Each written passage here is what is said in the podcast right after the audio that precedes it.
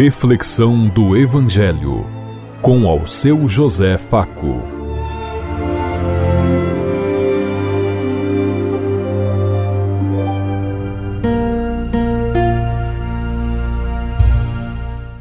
Paz bem a todos os ouvintes da Rádio Construtiva e todas as emissoras em sintonia conosco e o povo que nos ouve. Queremos levar até você uma mensagem de amor através da palavra de Jesus Cristo, hoje no Evangelho de Marcos, capítulo 2, versículo 23 a 28. Terça-feira, 17 de janeiro de 2023. Que a graça e a paz de Deus Pai, Deus Filho, Deus Espírito Santo vos ilumine nesse dia e seja uma boa notícia para todos.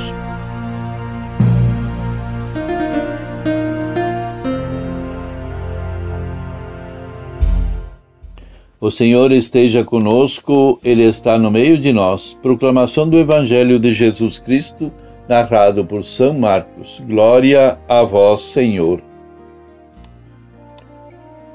Jesus estava passando por um campo de trigo em dia de sábado. Seus discípulos começaram a arrancar espigas enquanto caminhavam. Então os fariseus disseram a Jesus: Olha, por que eles fazem em dia de sábado o que não é permitido? Jesus lhes disse: Por acaso nunca leste o que Davi e seus companheiros fizeram quando passaram necessidades e tiveram fome? Como eles entraram na casa de Deus, no templo, em que Abiatar era o sumo sacerdote, e comeu comeram os pães oferecidos a Deus e os deu também aos seus companheiros. No entanto, só ao sacerdote é permitido comer estes pães. E acrescentou: O sábado foi feito para o homem e não o homem para o sábado. Portanto, o Filho do Homem é Senhor também do sábado. Palavra da salvação. Glória a vós, Senhor.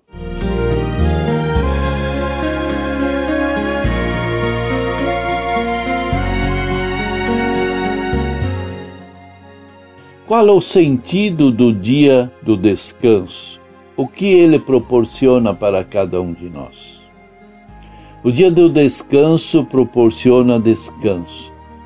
Quebra com que o estresse e a correria do dia a dia e da semana.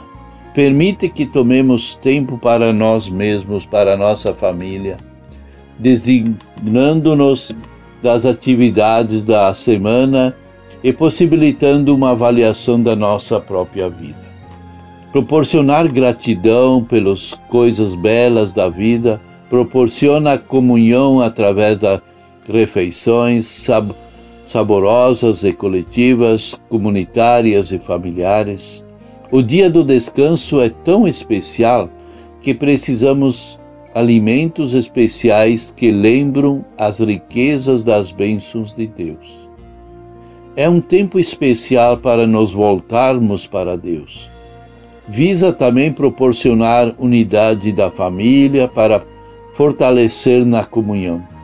Carrega em si a chance de chegar a Deus e é dádiva do próprio Deus para cada um de nós.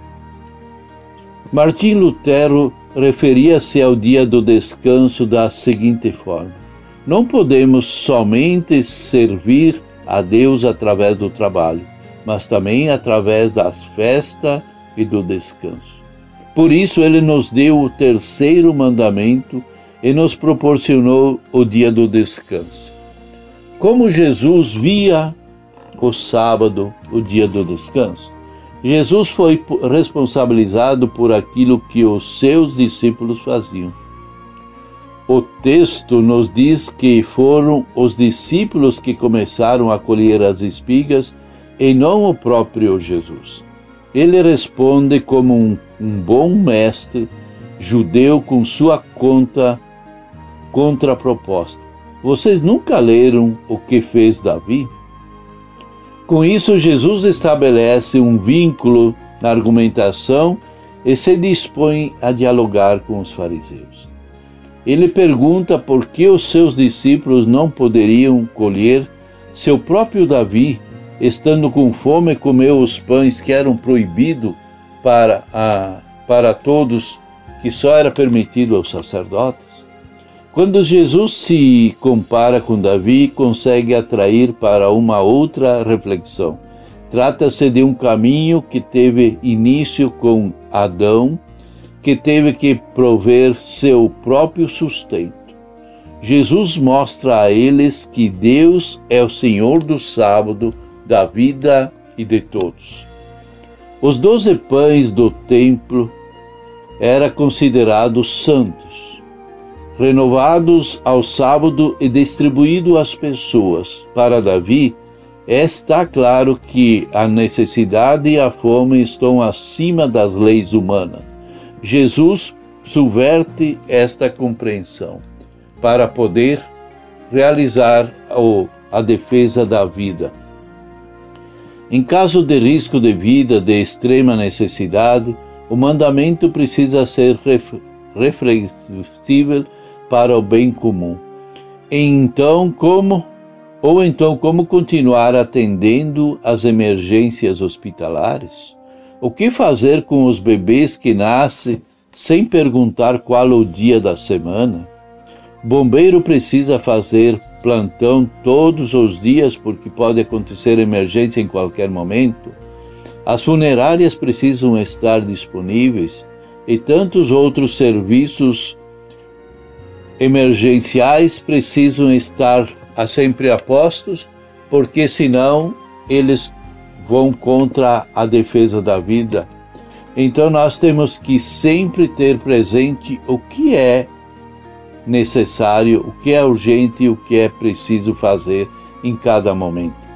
Não podemos, se nós temos tempo, não tirar um tempo para nós, mas se temos tempo, é preciso meditar, rezar, se encontrar, porque faz parte do, do, do projeto de Deus. Mas isso não impede que outras atividades estejam sempre prontas e atendendo.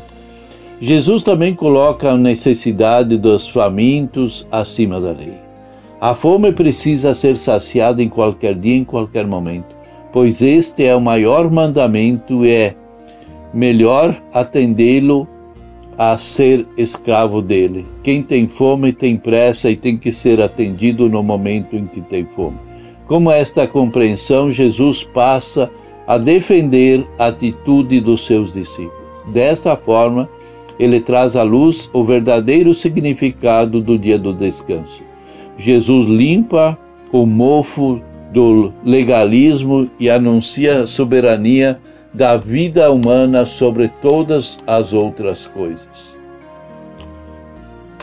Jesus não aboliu o dia da semana, mas apresentou ao Senhor como uma dádiva de amor necessária dependendo das situações e dos momentos. Ele lembrou aos fariseus que o sábado foi criado para as pessoas e não as pessoas para cumprirem as leis do sábado. Portanto, o sábado não pode excluir aqueles que têm fome, mas deve permitir que todos se alimentem, que todos tenham vida e tenham vida em abundância. A lei não deve e não deve estar acima da necessidade do ser humano. Todos nós nos saciamos em uma mesma farta mesa onde a presença de Deus é viva e presente na caminhada de todos nós. Por isso devemos estar sempre ligados e atentos, como nos diz Jesus. Como que é o dia do Senhor para cada um de nós? O que nós fazemos no dia do Senhor? Nós somos capazes de separar as necessidades eh, naturais das na necessidades que nós impomos? Pensemos em tudo isso enquanto lhes digo. Até amanhã, se Deus quiser. Amém.